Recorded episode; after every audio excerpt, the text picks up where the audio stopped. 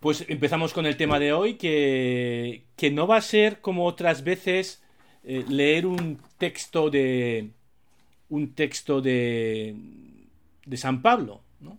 Eh, he cambiado el programa porque Laura hizo una pregunta importante en, el, en el, la sesión anterior, Laura Navas, y, y no le di respuesta. Y yo creo que es una pregunta lo suficientemente importante como para, como para una reflexión más larga. ¿no? Ella preguntó sobre el tema de la obediencia. ¿no? En, el, en la carta a los filipenses dice que Cristo obedeció hasta la muerte y muerte de cruz. Y el tema de la obediencia aparece mucho en, el, en la Biblia y es un tema muy importante, pero la, la, pregunta que hacía Laura era, bueno, ¿y no será alienante? Algo así dijiste, ¿no? Esto de la, de la, de la obediencia, ¿no? No, no puede llevarnos a, no, sé, cómo lo formulaste exactamente, pero yo lo entendí por ahí, ¿no? Entonces quisiera hacer hoy una reflexión sobre la obediencia antes de continuar leyendo las cartas de, de San Pablo. Y lo primero que habría que decir de la obediencia es que es algo normal en la sociedad. Todos obedecemos muchas veces al día. Por ejemplo, las normas de tráfico. Todos obedecemos las, las normas de tráfico cuando circulamos. Bueno, casi todos. ¿no? Deberíamos obedecer las normas de tráfico. ¿no? Obedecemos, aunque no lo llamemos así hoy, porque suena un poquito antiguo, ¿no?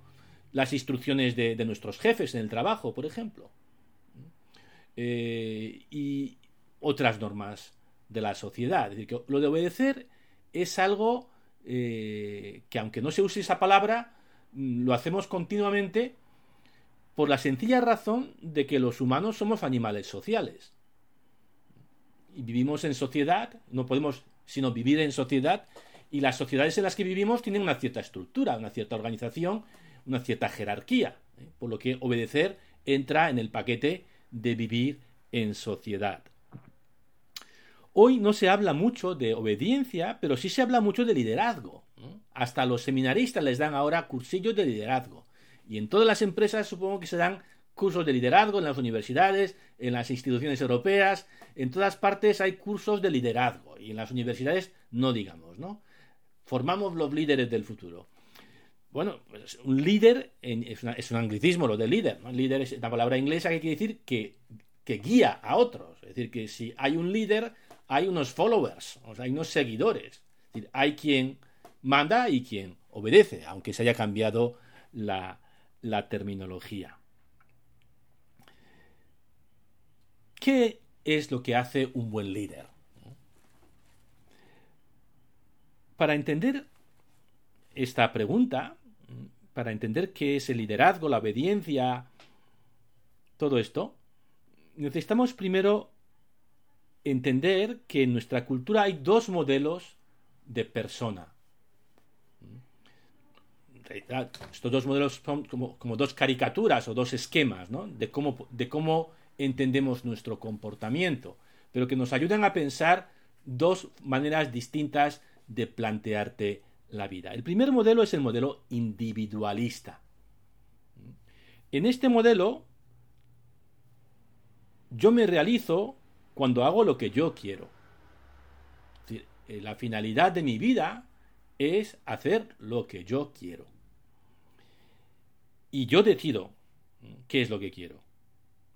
Aunque muchas veces no sepa muy bien qué es lo que quiero.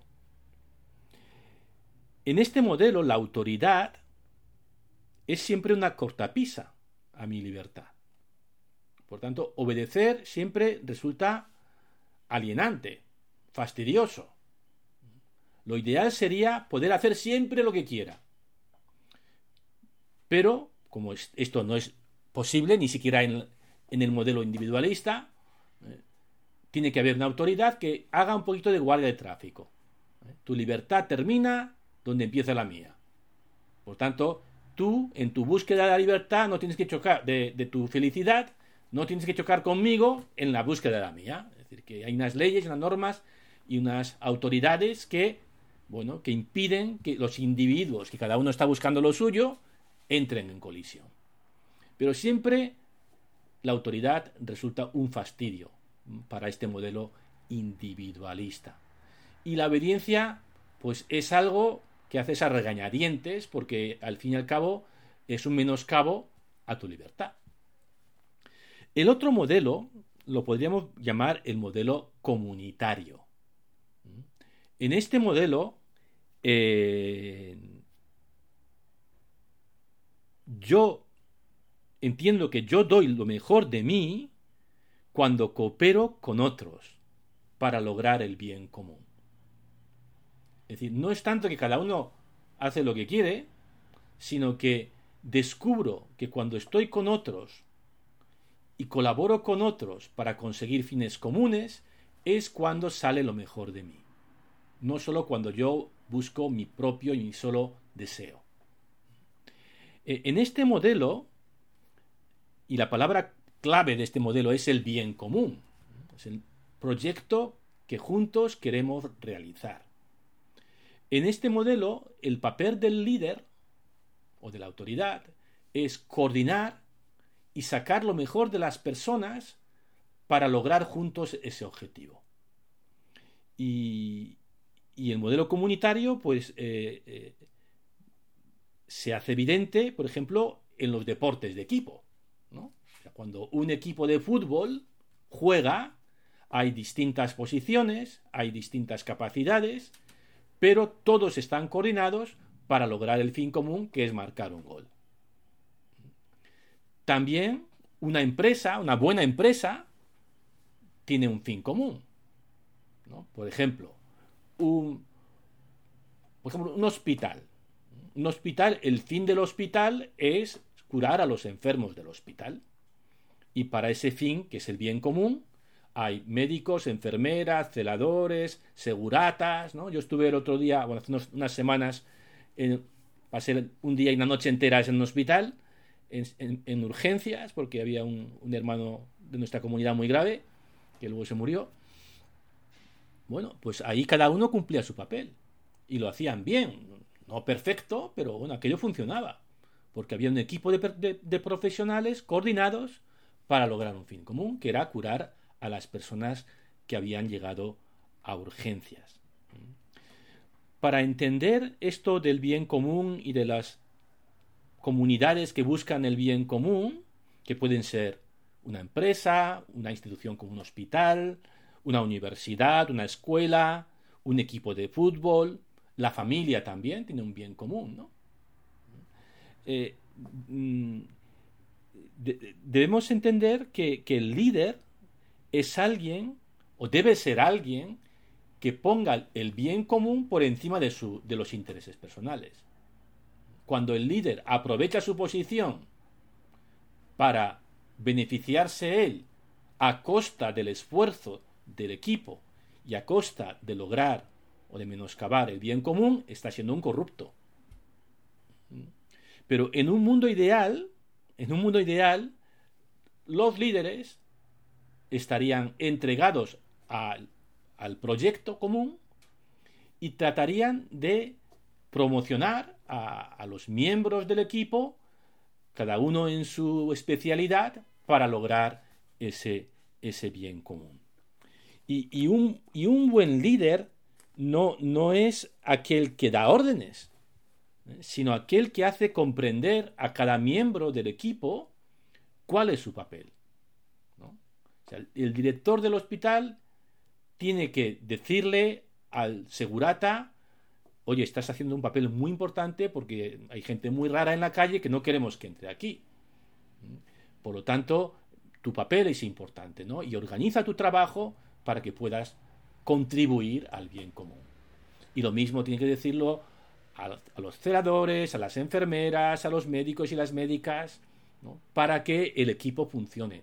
No es tanto decirle a Segurata, usted quédese en este puesto clavado, ¿no? sino explicarle cuál es su función y qué tiene que hacer y cómo eso contribuye al bien común.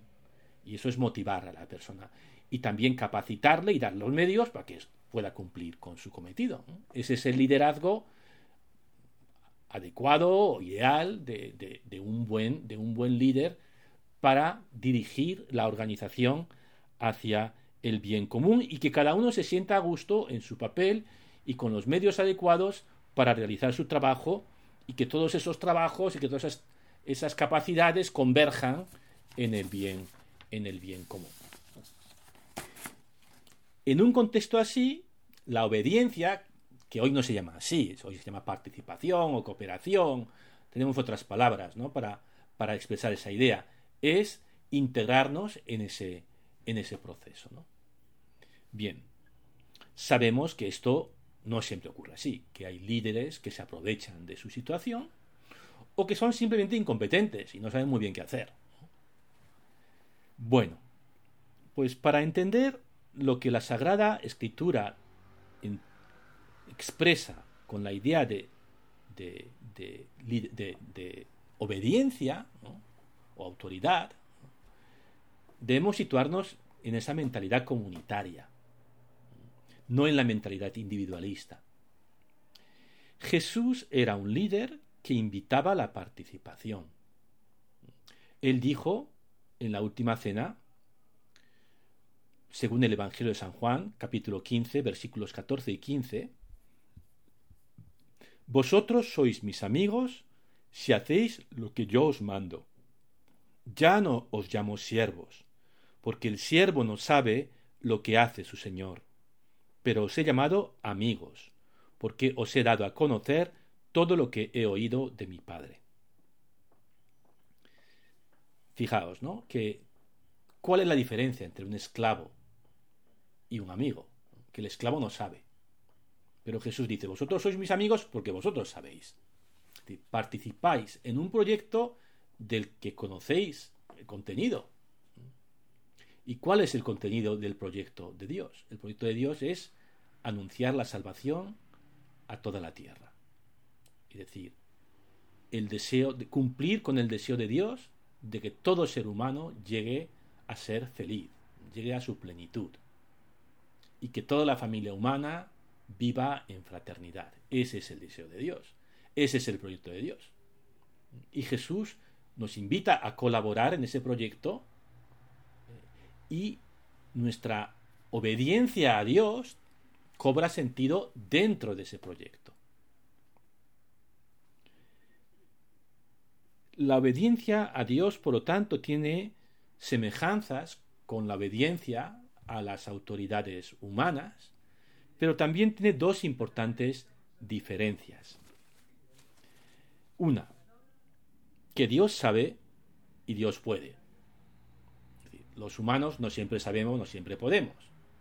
Eh, cuando un padre dice a su hijo, niño, cómete las verduras, sabe lo que dice. Pero cuando ese mismo padre le dice a su hijo de 18 años, hijo, yo sé lo mejor que es para ti, estudia medicina, a lo mejor no sabe tanto lo que dice. ¿Mm? Eh, Dios siempre sabe lo que, lo que es bueno para nosotros. Y lo que es bueno para nosotros es participar en ese proyecto desde nuestros propios talentos, desde nuestras propias capacidades, para lograr el reino de Dios, que es el fin. ¿Mm? Y, y, trabajar para lograr el reino de Dios, cada uno en su puesto, es lo que me va a hacer más feliz. Así que estamos seguros de que la voluntad de Dios es lo mejor. Ahora bien, conocer la voluntad de Dios no es tan fácil. Y esta es la segunda diferencia. Que la voluntad de Dios siempre es lo mejor. La voluntad del jefe humano no siempre es lo mejor. Pero la voluntad de Dios sí. Segunda diferencia, que es muy difícil conocer la voluntad de Dios. Eh, Dios no nos llama por teléfono para decir, oye Alberto, esto es lo que tienes que hacer, ¿no?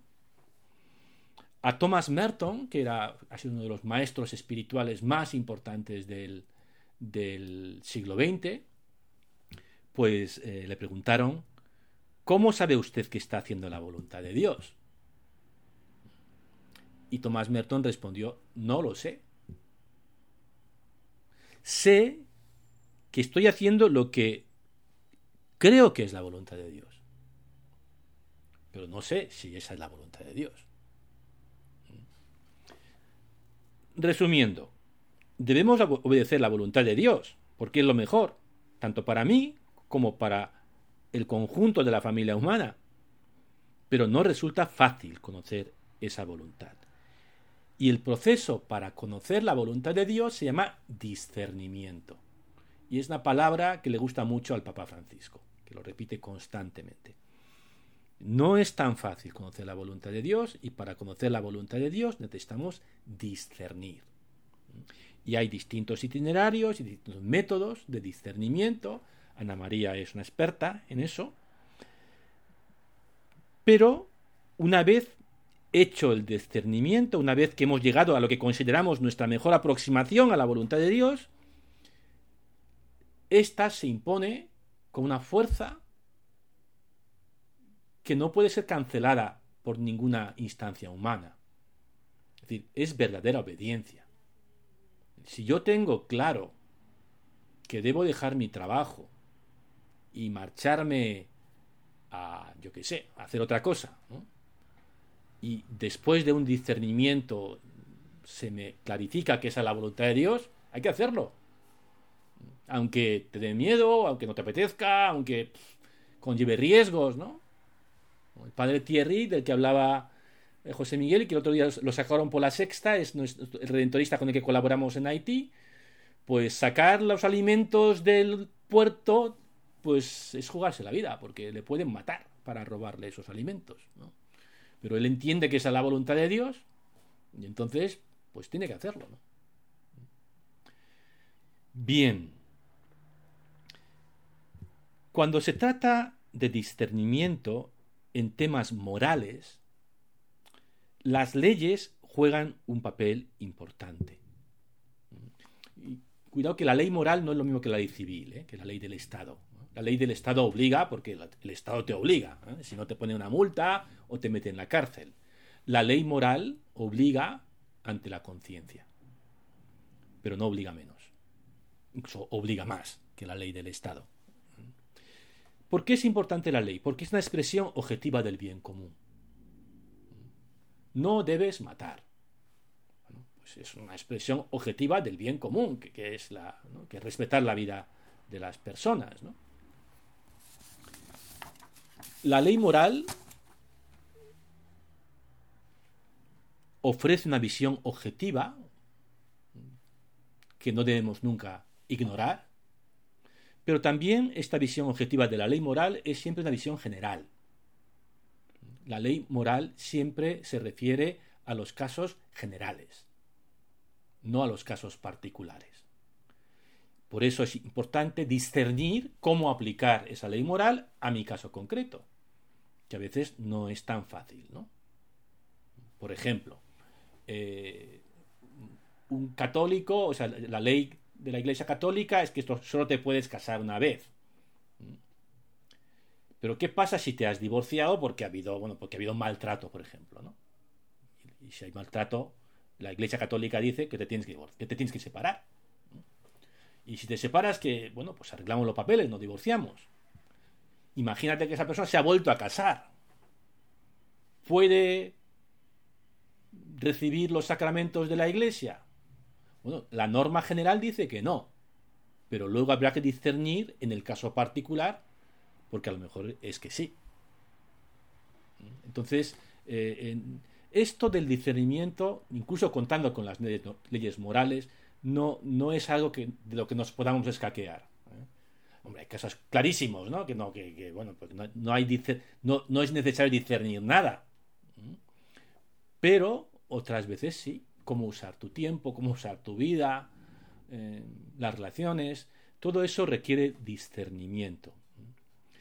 Y lo que la Iglesia siempre, católica, siempre ha defendido es que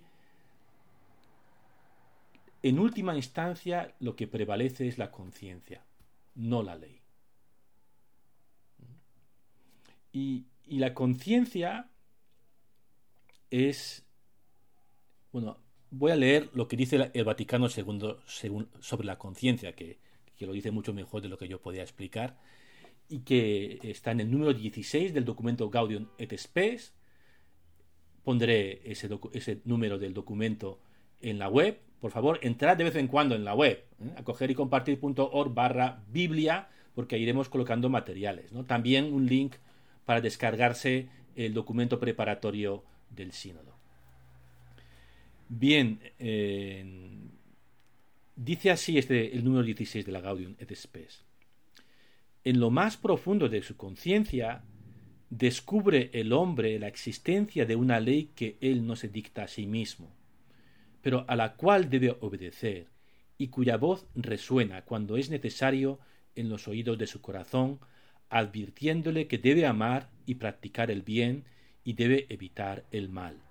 Haz esto, evita aquello. Es decir, que la conciencia no es hacer lo que me dé la gana. La conciencia es una voz que yo no me dicto a mí mismo, pero que me dice tienes que hacer el bien. Porque el hombre tiene una ley escrita por Dios en su corazón, en cuya obediencia consiste la dignidad humana, y por la cual será juzgado personalmente. La conciencia es el núcleo más secreto y sagrario del hombre. Es decir, como es, Cristo está presente en el sagrario, hay un sagrario en nosotros, que es nuestra conciencia. Y el sagrario del hombre, en el que éste se sienta a solas con Dios, cuya voz resuena en el recinto más íntimo de aquella. sigue el, el número, no lo voy a leer entero, pero dice al final. No rara vez, sin embargo, ocurre que yerra la conciencia por ignorancia invencible ¿qué pasa si siguiendo a mi conciencia me equivoco? Bien. Sin que ello suponga pérdida de su dignidad. Es decir, si yo, obedeciendo a mi conciencia, me equivoco, no cometo un pecado. Ni hago nada que, que le moleste a Dios. Porque he hecho todo de mi parte para buscar su voluntad. Obviamente, un discernimiento de conciencia supone consultar con otros, conocer lo que dice la Iglesia, es decir, supone unos presupuestos bastante importantes, ¿no? No es hacer lo que quiero o hacer lo que mi intuición me dicta o, a donde tu corazón te lleve, no es, no, es, no es eso, es una cosa mucho más seria. Pero incluso si te equivocas, eh, estás actuando según agradando a Dios. En términos muy clásicos, no estás pecando. Bien, pues esto es lo que quería explicar. ¿no? El tema de la obediencia es, tiene, solo cobra sentido cuando lo entendimos en todo este contexto. No sé si esto ayuda. Laura, que tú decías la pregunta, ¿dónde estás? Date la voz. Hola. Sí. Hola, hola. ¿Qué tal? ¿Bien? Bien, bien. Bien. Bueno. Interesante. Bueno. Entonces vamos a dividirnos ahora en grupos y vamos a, hablar de... Hay dos preguntas, ¿no? Una como es un poquito como para romper el hielo, si queréis, pero si no, o lo saltáis, si directamente queréis pasar a la pregunta importante. La pregunta para romper el hielo es, ¿tengo alguna buena experiencia de haber colaborado en un proyecto común? ¿Cómo fue posible hacer converger a los participantes hacia ese bien común? Experiencia humana. He tenido alguna buena experiencia humana de colaborar en un proyecto común en el que eh, eh, el liderazgo ha funcionado y todos hemos convergido en un, en un proyecto común, en un bien común y lo hemos hecho bien y nos hemos quedado contentos. Porque es, yo creo que es de las experiencias humanas más gratificantes, ¿no? Participar en un buen equipo. Primera pregunta para romper el hielo, si, la queréis hacer, la hacéis, si no, la saltáis, porque la segunda pregunta es la más importante. ¿Puedes compartir alguna experiencia concreta de haber realizado un discernimiento de la voluntad de Dios? Esto de discernir la voluntad de Dios, ¿la has hecho alguna vez? A lo mejor no lo has llamado así, muy probablemente no lo has llamado así. A lo mejor lo has llamado un caso de conciencia o ni siquiera eso, sino que, bueno, has tomado una decisión importante y en esta decisión importante Dios ha jugado un papel. Bueno, eh, ¿tienes alguna experiencia de esto de discernimiento de la voluntad de Dios? Cuando hiciste ese discernimiento, ¿pudiste contar con alguien? Con, una, con alguien que te acompañó o te ayudó o te asesoró. Porque los cristianos no entendemos el discernimiento como algo individualista, yo con Dios, sino que nos tenemos los unos a los otros, ¿no? Incluso hay personas especializadas que, que saben hacer acompañamiento. Bien, pues eh, dos preguntas, alguna buena experiencia de trabajo en equipo. Segunda pregunta, alguna experiencia de discernimiento de la voluntad de Dios.